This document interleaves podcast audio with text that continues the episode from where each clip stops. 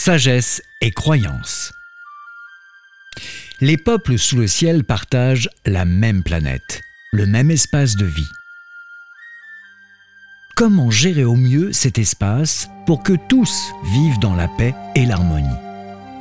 Voilà une des préoccupations principales de la pensée chinoise traditionnelle.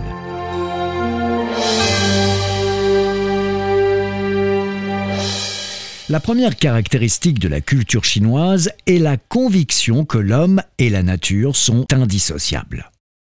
Seules des relations équilibrées entre eux peuvent permettre à l'humanité de continuer à exister.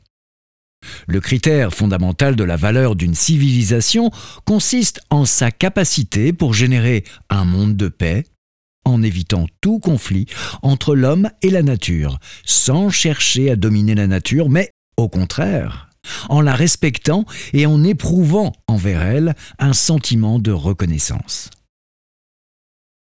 Le deuxième point qui caractérise la culture chinoise est la place qu'elle accorde à la valeur morale.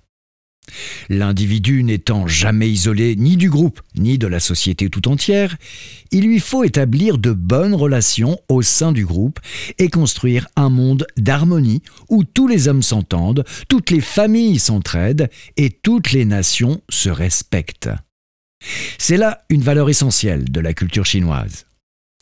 Enfin, la troisième caractéristique de celle-ci est la sublimation intérieure qu'elle appelle à atteindre pour accéder à un monde d'harmonie. L'apaisement des hostilités dans le cœur est le seul garant d'une philosophie de la coexistence pacifique.